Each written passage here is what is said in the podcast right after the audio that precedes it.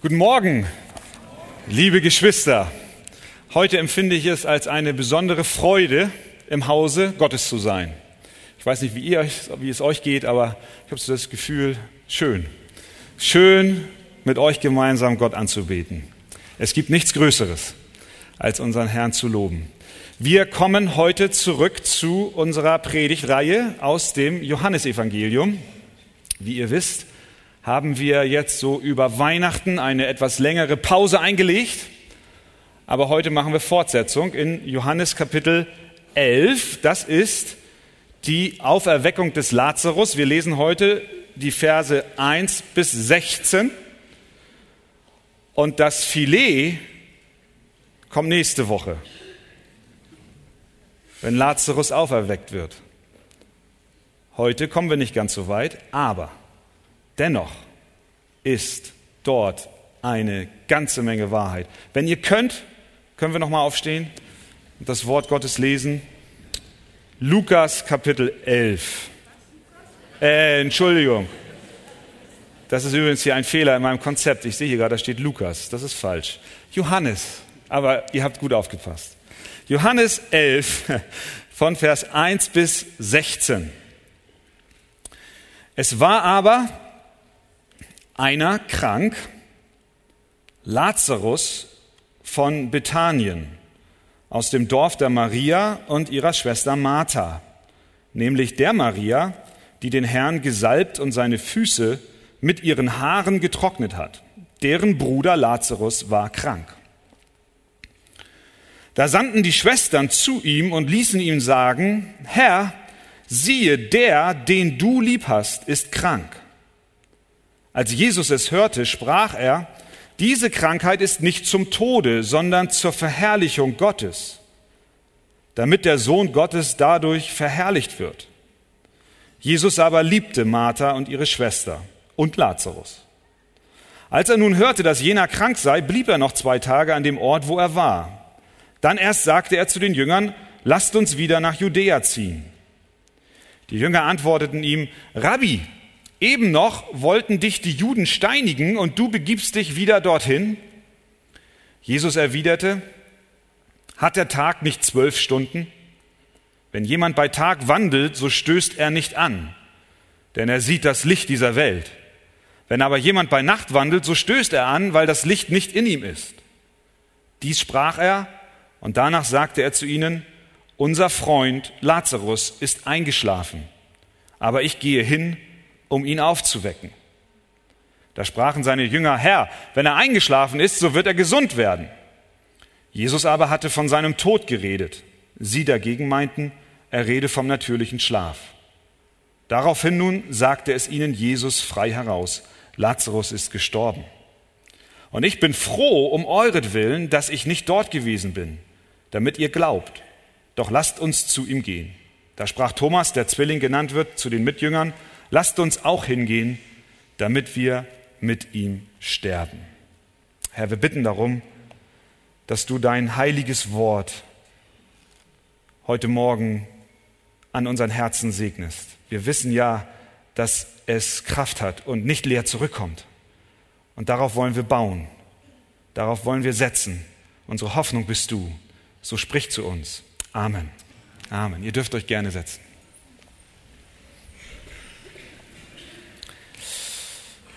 Zunächst zwei einleitende Bemerkungen, damit wir wieder gedanklich uns akklimatisieren, wo wir denn hier sind, an welcher Stelle des Textes.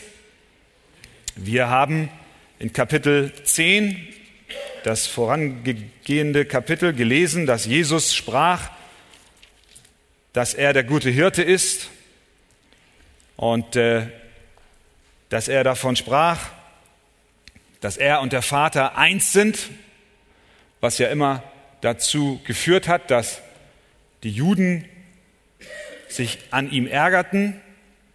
Da hoben sie Steine auf, um ihn zu steinigen, lesen wir in 31, dann geht es noch einmal weiter über Glauben und Unglauben. Dann lesen wir in Vers 39, Kapitel 10, da suchten sie ihn wiederum zu ergreifen, doch er entging ihren Händen. Er war in Jerusalem und der Widerstand war groß.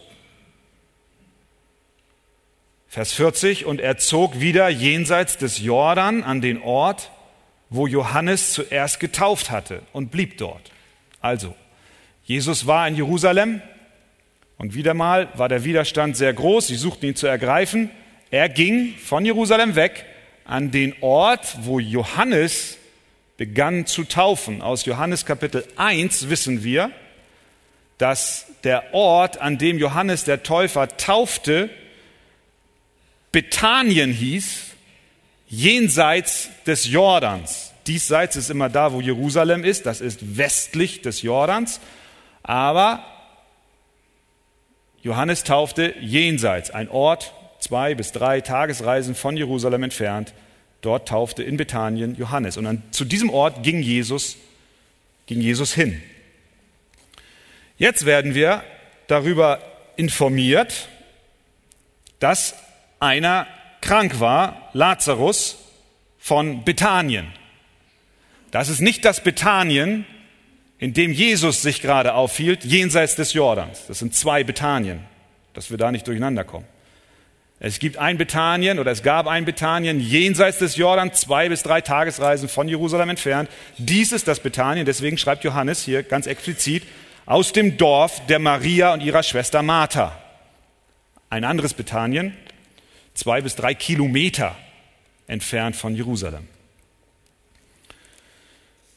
Bemerkung Nummer eins.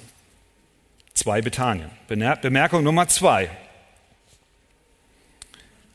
Wenn ihr mal in Vers 1 hineinschaut, beginnt der Text mit den Worten, es war aber einer krank. Der Evangelist Johannes schreibt nicht, Lazarus, ein wunderbarer Mann, war krank. Lazarus, ein Freund Jesu, war krank. Er schreibt, es war aber einer krank. Boah, einer war krank. Äh, Lazarus. Es war aber einer krank, Lazarus. Lazarus war krank. Könnte wahrscheinlich auch Otto oder Karl oder wer auch immer stehen. Die Betonung liegt nicht auf Lazarus. Lazarus war krank, ja, es war aber einer. Einer war krank, Lazarus.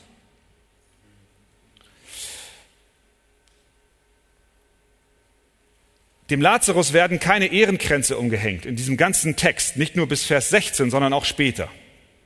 Es geht nicht um Lazarus, dann hätte das Johannes anders formuliert. Es geht um Jesus. Wie immer geht es um Jesus. Der Bericht von der Auferweckung des Lazarus ist zuallererst ein Zeichen und ein Beweis dafür, dass Jesus Christus der Sohn Gottes ist und nicht ein Beweis dafür, dass Lazarus ein wunderbarer Mann ist und dass Martha und Maria wunderbare Menschen sind, obgleich wir etwas von ihnen lernen können, was wir auch gleich tun werden. Aber der Fokus dieses Berichts liegt auf Jesus Christus. Er sagt in Vers 25, da habe ich vorhin gesagt, Filet kommt nächste Woche, Vers 25, Jesus Christus spricht zu ihr, ich bin die Auferstehung und das Leben. Wer an mich glaubt, wird leben, auch wenn er stirbt.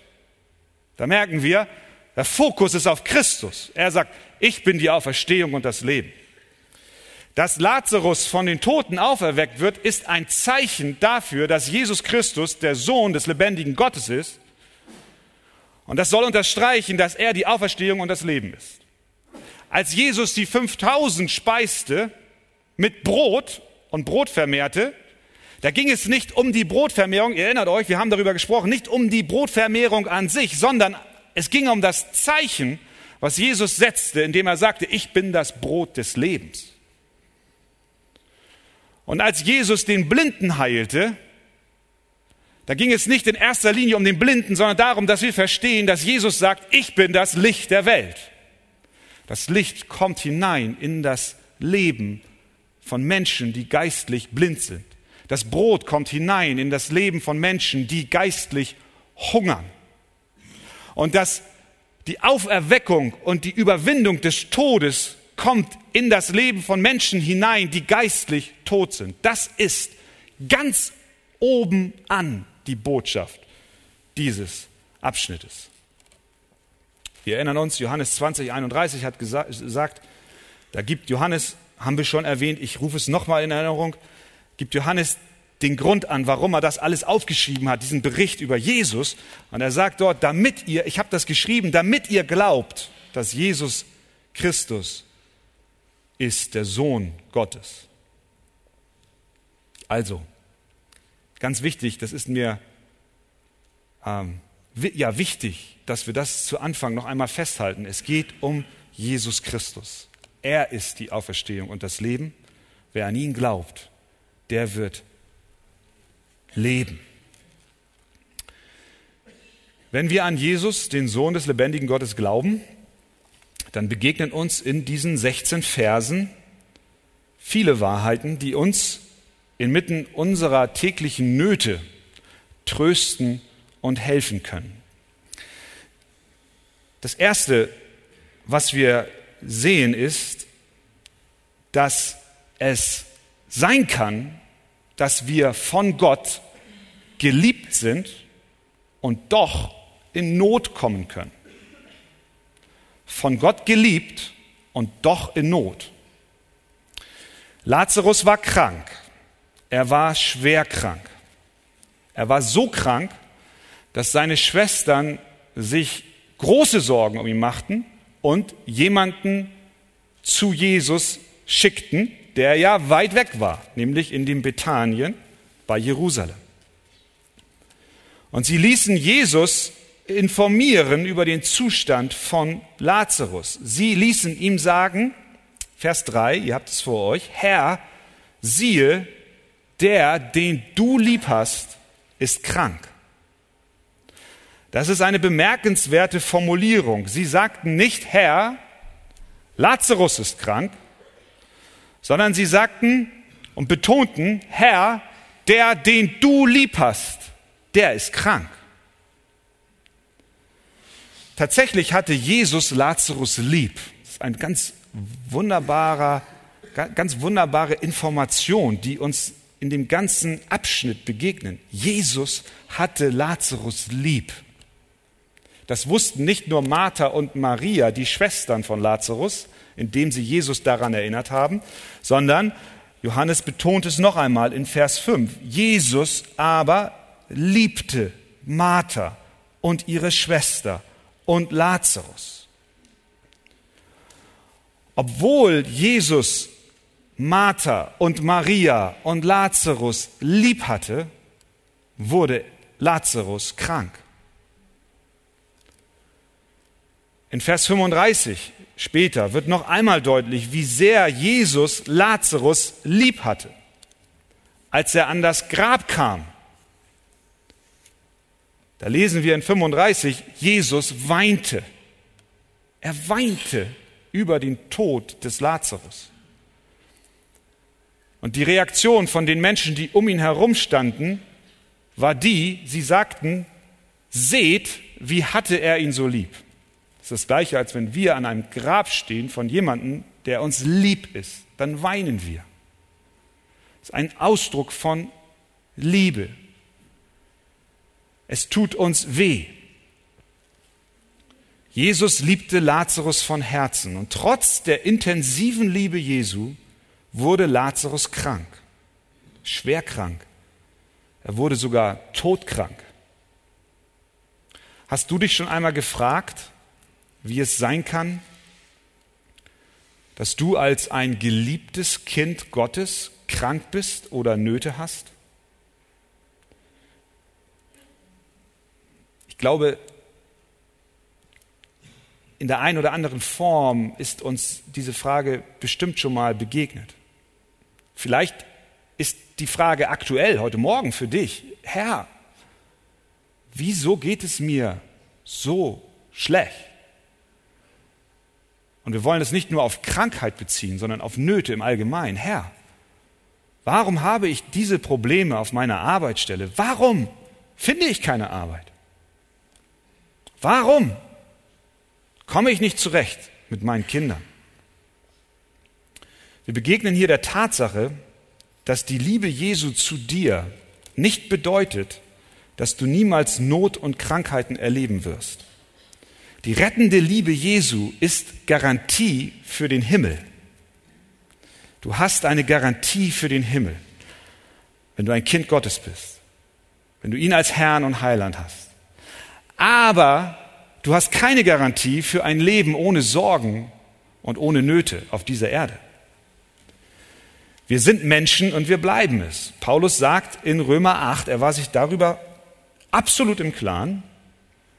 Er sagt in Römer 8, Vers 18, denn ich bin überzeugt, dass die Leiden der jetzigen Zeit nicht ins Gewicht fallen gegenüber der Herrlichkeit. Er sagt damit, ja, es gibt Leiden in der jetzigen Zeit. Er sagt nicht, als Christ gibt es keine Leiden, sondern er sagt, es gibt Leiden, aber die Leiden, die wir erleiden und erdulden, sind nichts im Vergleich zu der Herrlichkeit, die wir einst sehen werden. Dann macht er Fortsetzung, denn wir wissen, dass die ganze Schöpfung mitseufzt und mit in Wehen liegt bis jetzt. Und nicht nur sie, sondern auch wir selbst. Auch wir erwarten seufzend die Sohnesstellung, die Erlösung unseres Leibes. Wir erwarten seufzend die Erlösung unseres Leibes. Vielleicht erwartest du auch seufzend die Erlösung deines Leibes, dann bist du in guter Gemeinschaft mit Paulus. Das ist nicht ungewöhnlich. Für Paulus war klar, dass die Kinder Gottes, einschließlich seiner selbst, durch mancherlei Trübsal hindurchgehen müssen. Ja, es ist mitunter nicht einfach. Aber das stellt nicht die Liebe Gottes zu seinen Kindern in Frage. Das ist ganz wichtig, dass wir das mitnehmen. Leidest du? Bist du ein Kind Gottes? Dann stell nicht die Folgerung auf, dass du, weil du leidest, vielleicht nicht mehr von Gott so geliebt wirst wie andere, denen es besser geht. Von Gott geliebt und trotzdem in Not. Jesus hatte Lazarus lieb. Er liebte ihn. Er liebte ihn von Herzen. Er weinte an seinem Grab. Und trotzdem kam Not in sein Leben. Trotzdem kam Krankheit in sein Leben. Sogar der physische Tod kam in sein Leben. Die entscheidende Frage ist nicht, liebt Gott mich eventuell nicht mehr, wenn ich durch eine harte Zeit hindurchgehen muss? Die entscheidende Frage ist, was mache ich, wenn ich in einer schweren Zeit bin? Wie gehe ich damit um? Worin kann ich mich üben, dass ich in meinem Leid und in meiner Not Jesus sehe? Ich habe letzten Sonntag erwähnt, für die, die da waren, dass ich selber auf dem Weg bin, wie wir alle. ich habe davon gesprochen, dass ich vor Weihnachten auf das falsche Pferd der Gesundheit gesetzt habe und als lauter Krankheitsmeldungen über unsere Familie hereinbrachen, von den Kindern bis zu meiner Frau und dann schließlich ich selbst noch, dass mir die Stimmung in den Keller rauschte. Und wie ich dann erinnert werden durfte durch meine Frau, worauf setzt du deine Hoffnung? Ja, ich habe sie auf die Gesundheit gesetzt und nicht auf Christus. Das ist der entscheidende Punkt. Wie gehen wir mit der Not um? Es ist beeindruckend zu sehen, was Martha und Maria taten. Drei Dinge, die wir sehen an den Worten, die sie Jesus übermitteln ließen. Sie wandten sich zuallererst an ihren Meister. Sie ließen ihm eine kurze, schlichte und einfache Nachricht überbringen und die lautete ganz einfach, Herr, siehe, der, den du lieb hast, ist krank.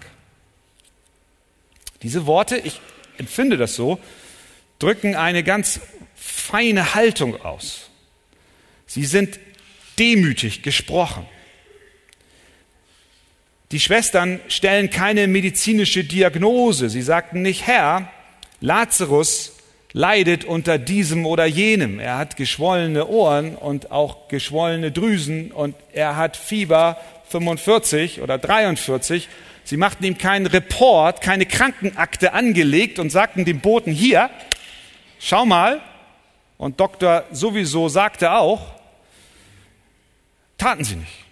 Keine Information über die Krankheit, sondern lediglich dieser eine Satz, Herr, siehe, der, den du lieb hast, ist krank. Ich will damit nicht sagen, dass wir nicht Jesus unser Herz ausschütten dürfen und auch ihm sagen dürfen, wenn es uns an ganz spezifischen Stellen drückt. Aber was sie nicht taten, sie haben nicht übertrieben. Sie haben auch nicht Jesus die Pistole auf die Brust gesetzt und gesagt, Jesus, Lazarus ist krank, jetzt tu etwas. Komm, haben sie nicht gesagt. Sie sagten nicht, du musst unbedingt handeln. Sie baten Jesus nicht einmal darum, dass er aktiv werden sollte. Sie sagten nur, Herr, siehe, der, den du lieb hast, ist krank. Das war alles. Sie machten ihm keine Vorschriften, keine Vorschläge, was jetzt zu tun sei. Sie nannten nicht einmal seinen Namen. Der, den du lieb hast, ist krank. Und Jesus wusste, wen er lieb hatte. Er wusste das. Jesus weiß auch um dich. Er weiß um dich. Er hat dich lieb. Wenn du zu ihm gehörst, dann hat er dich lieb. Spüren wir den Geist der Unterordnung und Demut in ihrer Mitteilung? Wie sprechen wir mit Gott? Geben wir ihm mit unserer Bitte gleich die Lösung mit? Herr, du musst dieses oder jenes tun? Zuerst senkst du das Fieber und dann nimmst du die Schwellung weg und dann heilst du meinen Fuß. So sprachen die Schwestern nicht. Sie unterstellten sich der Autorität Jesu und vertrauten ihm, dass er es machen wird. Psalm 37,5 Befiehl dem Herrn deine Wege und hoffe auf ihn, er wird es wohl machen. Ist ein Beweis des Vertrauens, wenn wir Jesus unser Leid mitteilen, ihm zugleich aber einräumen, so zu handeln, wie er es für richtig hält. Das Zweite, was wir sehen, sie sprachen von dem, den Jesus lieb hatte. Sie betonten nicht, wie sehr Lazarus Jesus lieb hatte. Sie sagten nicht, Jesus, der, der dich lieb hat, ist krank. Sie sagten, Jesus, der, den du lieb hast, der ist krank. Das ist ja so ein bisschen, als wenn ich, ihr erinnert euch an eure Schulzeit, jeder von euch hat wahrscheinlich schon einmal den Koffer des Lehrers getragen, vielleicht auch nicht, ich hoffe nicht. So dieses, kennt ihr dieses Beispiel, so Koffer des Lehrers tragen, sich so, so Liebkind machen, um dann zu hoffen, dass dieses Koffertragen eine positive Auswirkung hat auf die Zensur und auf die Note. Dieses äh, Jesus, schau mal, Lazarus hat dich lieb. Du weißt schon, er hat dich lieb.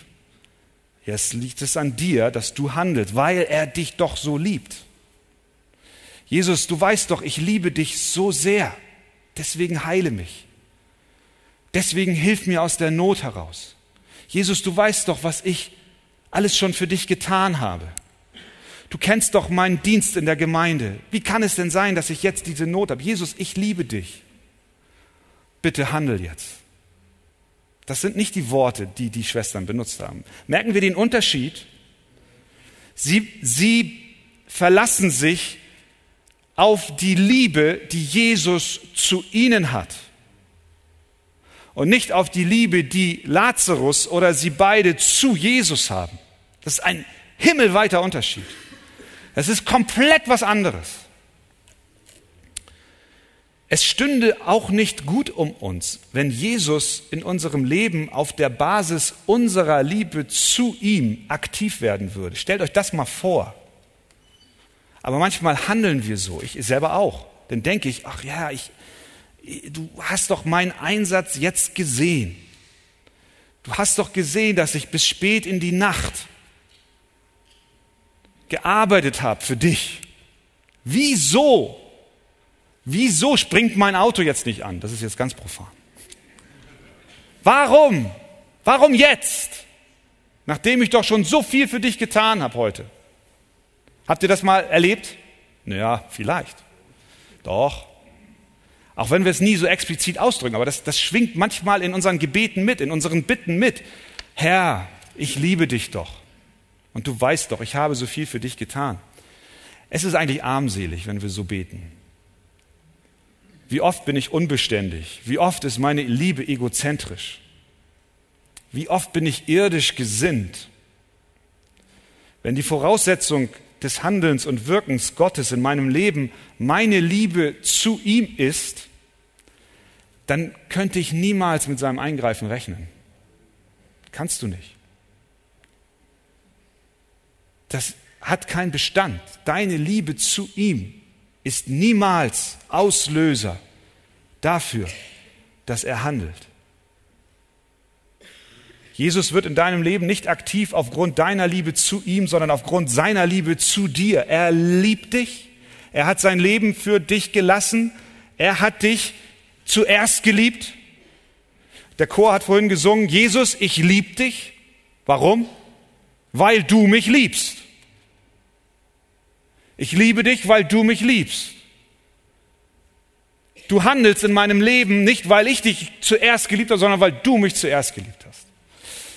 Das heißt, dass wir natürlich nicht aufhören wollen, ihn zu lieben, weil es ja keine Rolle spielt, ob wir ihn lieben, sondern es bedeutet, dass wir doch ganz entspannt sein dürfen. Herr, siehe, der, den du lieb hast, der ist krank.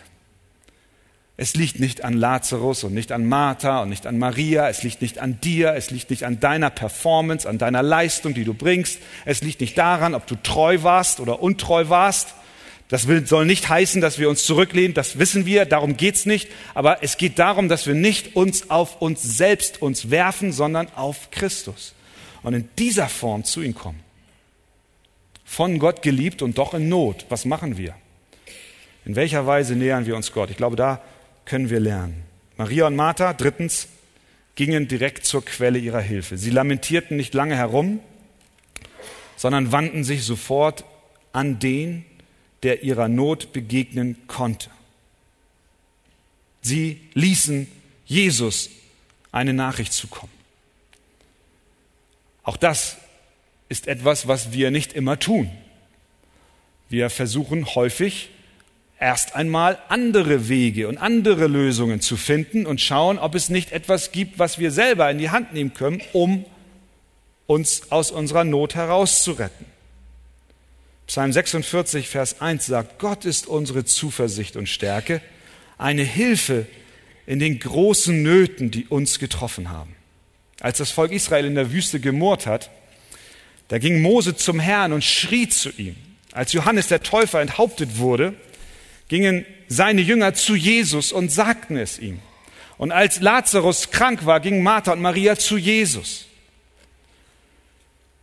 Und das sollten wir auch tun, denn wir haben nicht einen hohen Priester, der nicht könnte mitleiden mit unserer Schwachheit, sondern der versucht worden ist in allem wie wir, doch ohne Sünde. Deine Not, meine Not, deine Krankheit, meine Krankheit, ist nicht ein Zeichen dafür, dass Gott aufgehört hat, dich zu lieben oder mich zu lieben, sondern wir können sogar so weit gehen und sagen, dein Leid ist Ausdruck seiner Liebe. Denn Not und Bedrängnis machen uns demütig und klein. Manch ein Mensch, der dies niemals erlebt hat, rühmt sich seiner eigenen Kraft. Die Bibel aber sagt, denn wen der Herr lieb hat, den züchtigt er und er schlägt jeden Sohn, den er annimmt. Der Psalmist verstand, dass die Demütigung ein Mittel der Gnade ist. Psalm 119, 67, ehe ich gedemütigt wurde, irrte ich. Nun aber halte ich dein Wort. Vers 71, es ist gut für mich, dass du mich gedemütigt hast, damit ich deine Gebote lerne. Also, von Gott geliebt und doch in Not, ja, das ist kein Widerspruch. Die Frage ist, was machen wir damit? Das Zweite, was wir aus dem Text lesen ist und lernen, ist, dass Krankheit auch zur Verherrlichung Gottes dient. Vers 4. Als Jesus es hörte, sprach er, diese Krankheit ist nicht zum Tode, sondern zur Verherrlichung Gottes, damit der Sohn Gottes dadurch verherrlicht wird. Was Jesus damit ausdrückt, ist, dass diese Krankheit des Lazarus nicht dazu da ist, dass er stirbt, sondern dass Gott verherrlicht wird. Er will bestimmt nicht sagen, dass Lazarus nicht sterben wird im physischen Sinn, denn er ist ja gestorben, sondern er sagt, dass der Tod niemals das Ende ist. Am Ende steht die Verherrlichung Gottes. Für Christen gibt es keine Krankheit, die zum Tod führt, in dem Sinne, dass wir sterben und geistlich tot sind. Jemand hat mal wunderbar gesagt, eigentlich gibt es den Tod für Christen nicht. Denn in dem Moment, wo wir einschlafen, wo wir sterben, werden wir ja sofort auferweckt. Wir sind ja, wir gehen ja über. Wir leben ja weiter, oder nicht? Du lebst doch weiter. Es gibt kein Tod für dich. Dein, dein Körper stirbt, keine Frage. Und damit verbunden kann es sein, dass es furchtbar ist. Mit Sicherheit. Aber deine Seele, sie lebt weiter. Du, du brauchst keine Angst zu haben vor dem Tod, weil der Tod ist besiegt. Die Macht des Todes ist nicht mehr da. Das heißt, im Tod wird Christus verherrlicht. Warum? Weil durch den Tod jedes Heiligen wiederum bestätigt wird, dass Jesus den Tod überwunden hat am Kreuz von Golgatha. Er ist auferstanden und erlebt. Deswegen sagt Jesus, ich bin die Auferstehung und das Leben. Wird Gott nur verherrlicht, wenn er heilt? Nein, nein, nicht nur. Natürlich wird Gott verherrlicht, wenn er heilt. Es ist wunderbar, wenn wir Berichte hören, wie Gott eingegriffen hat. Und wir wollen ihn dafür loben. Wir wollen ihm danken. Manchmal heilt Gott, aber manchmal heilt Gott auch nicht. Auch dann wird er verherrlicht. Paulus wurde von seinem Stachel im Fleisch nicht befreit, von seinem Pfahl im Fleisch. Er wurde deswegen, wurde Gott deswegen durch Paulus nicht verherrlicht. Natürlich wurde er verherrlicht. Paulus konnte vielen Menschen helfen, die in ähnlichen Situationen waren, was er niemals hätte tun können, wenn er ein Leben gehabt hätte, was ohne Schwierigkeiten gewesen wäre. Gott selber sagt, 2. Mose, wer hat dem Menschen den Mund geschaffen oder wer hat den Stummen oder Tauben oder Sehenden oder Blinden gemacht, habe ich es nicht getan, der Herr. Will heißen, dass auch Stumme, Taube, Blinde natürlich von Gott geschaffen worden sind und zu seiner Verherrlichung leben. Gott verherrlicht sich durch Krankheit. Wie können wir Gott in unserer Not verherrlichen? Das ist die Frage, die sich natürlich stellt, indem wir seine Gedanken über unserem Leben akzeptieren. Wenn wir zurück zu unserem Text gehen, dann sind wir ein wenig überrascht über die Reaktion der, der, von Jesus den Schwestern gegenüber. Ich kann mir vorstellen, dass sie einen Boten haben hingeschickt, in der Hoffnung, dass in dem Moment, wo der Bote zu Jesus kommt, ihr Bruder gesund wird. Das war ja so bei, bei dem Hauptmann. War das so? Der kam zu Jesus, hat ihm erzählt von seinem Knecht. Dann gab es eine Unterhaltung. Es wurde deutlich, der Hauptmann glaubt an Jesus. Und dann hat, äh, dann hat Jesus gesagt, dir geschehe, wie du geglaubt hast. Und dann lesen wir, und sein Knecht wurde gesund zu derselben Stunde. Zack, aus, gesund. Ich kann mir vorstellen, dass Martha und Maria ähnliche Hoffnung gehabt haben. Sie schicken einen Boten hin und Jesus hört es und er heilt. Hat er nicht getan. Vielleicht haben sie auch gedacht, dass es so wäre wie bei Jairus, der Tochter von Jairus. Als die Botschaft zu Jesus kam, dass die Tochter des Jairus krank war, was machte Jesus? Er machte sich auf den Weg.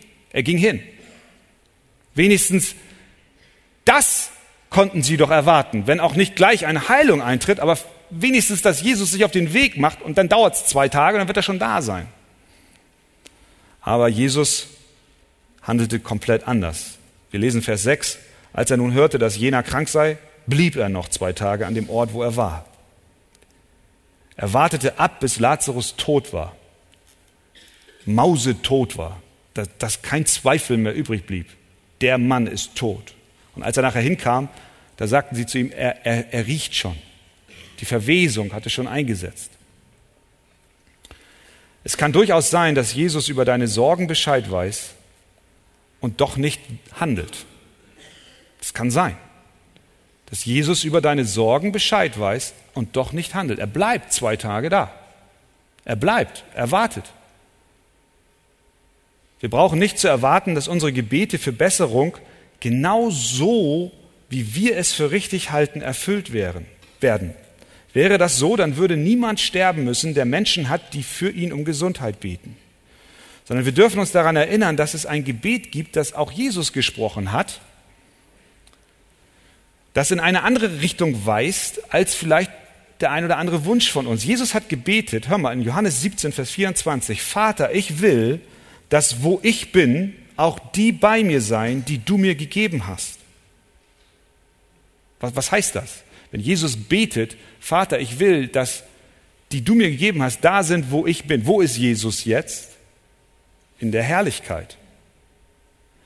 Das letztendliche Ziel ist doch, dass wir einst vereint sein werden mit Christus im Himmel.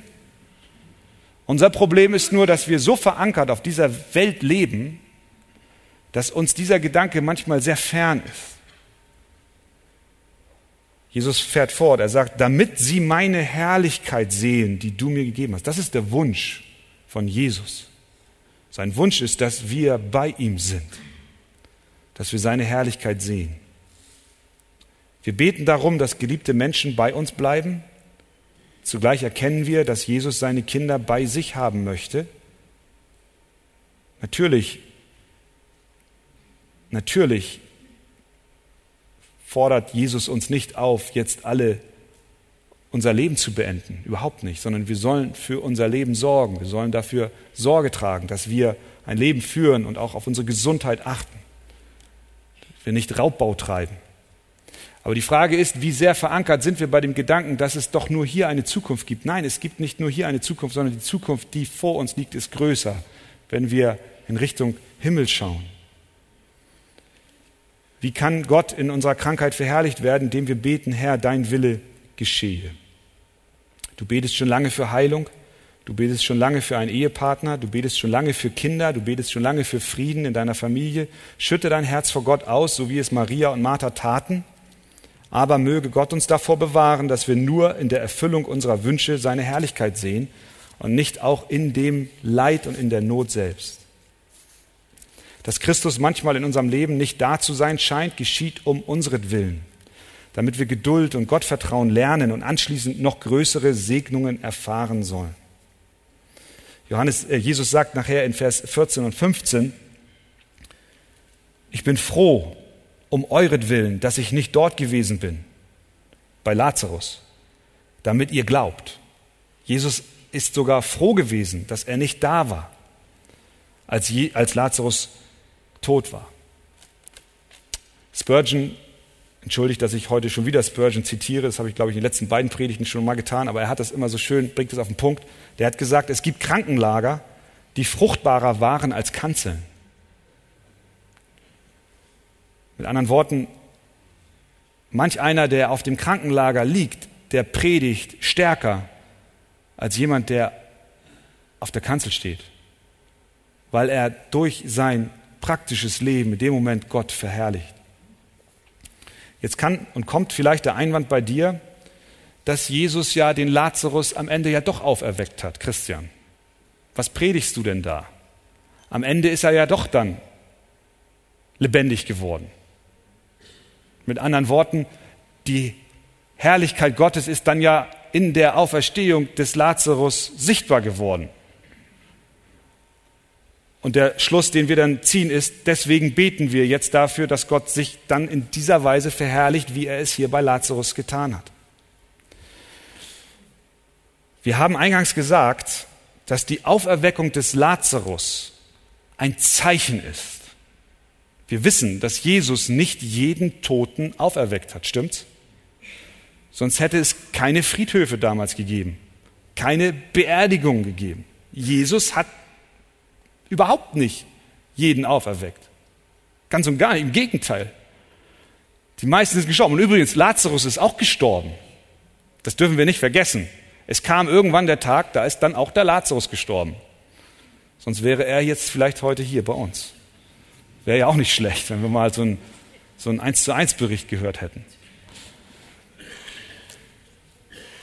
Die Auferweckung des Lazarus ist ein Zeichen. Ein Zeichen dafür, dass Jesus Christus der Sohn Gottes ist und es soll unterstreichen, dass Jesus die Auferstehung und das Leben ist. Dieses Zeugnis, dieser Bericht soll dir heute Morgen sagen, dass wenn du an ihn glaubst, nicht sterben wirst in Ewigkeit, sondern leben wirst. Er wird auch dich auferwecken. Jeder Tod seiner Kinder bedeutet zugleich die Bestätigung seiner Kraft. Denn wenn wir sterben, dann werden wir auch mit ihm auferstehen. Das ist das Zeichen, dass wir verstehen, Jesus Christus, es geht ja gar nicht um unseren physischen Tod. Es geht doch um etwas viel Wichtigeres, etwas Größeres. Es geht doch darum, dass wir in Ewigkeit nicht sterben werden. Dass wir in Ewigkeit bei Christus sind. Dass wir das, was Jesus in Johannes 17 gebetet hat, erleben. Dass wir seine Herrlichkeit sehen. Und nicht nur begrenzt auf das Leben, was wir hier führen. Und noch etwas, die Jünger brauchten ein Zeichen seiner Auferstehungskraft. Wir werden das sehen in den nächsten Wochen. Wir nähern uns immer mehr dem Tod, der Passionszeit, dem Leiden, der Einsamkeit und dem Bewusstsein. Jesus wurde sich immer mehr bewusst. Er war sich die ganze Zeit darüber im Klaren, aber es wird immer deutlicher. Es kommt der Tag und er kommt näher, wo er sein Leben geben wird. Und es war ein Zeichen für die Jünger. Es sollte nicht mehr lange dauern, bis ihr Herr am Kreuz sterben würde. Und deswegen sagte Jesus, ich bin froh um euren Willen, dass ihr das hier seht. Schaut mal, ich habe die Kraft, Lazarus von den Toten aufzuerwecken. Aber wisst ihr was? Wenn ich denn einst im Grab sein werde, dann dürft ihr wissen, ich habe nicht nur die Kraft, Lazarus aufzuerwecken, sondern ich habe die Kraft, den Tod an sich zu überwinden. Und ich habe auch die Kraft, den Tod, der euch bedroht, der ewige Tod, zu überwinden. Deswegen glaubt an mich. Und darin liegt die Kraft. Nicht in dem Wunder an sich, sondern darin, dass Jesus Christus die Auferstehung und das Leben ist. Jesus liebte Martha, Maria und Lazarus. Die große Frage, natürlich, die im Raume steht, ist, liebt er auch dich? Viele Kranke und Schwache, vielleicht auch heute Morgen unter uns, haben keinen Beweis dafür und auch keine Gewissheit, dass Jesus sie lieb hat. Ob du gesund bist oder krank bist, Du weißt nicht genau, ob Jesus dich lieb hat. Du weißt es nicht, weil du dich Jesus niemals anvertraut hast und ihn gesucht hast. Es könnte sein, dass Jesus zu dir sagt, ich kenne dich nicht.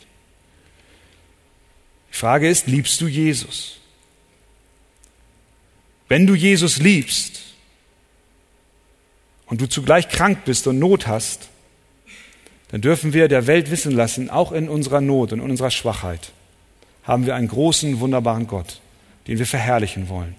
Auch in Zeiten der Not, auch in Zeiten der Anfechtung, auch in Zeiten der Trübsal. Weil wir wissen, dass die Liebe Gottes zu uns nicht abhängig ist von unserer Liebe zu ihm, sondern ganz und gar in ihm begründet ist. Gott helfe uns dabei. Amen.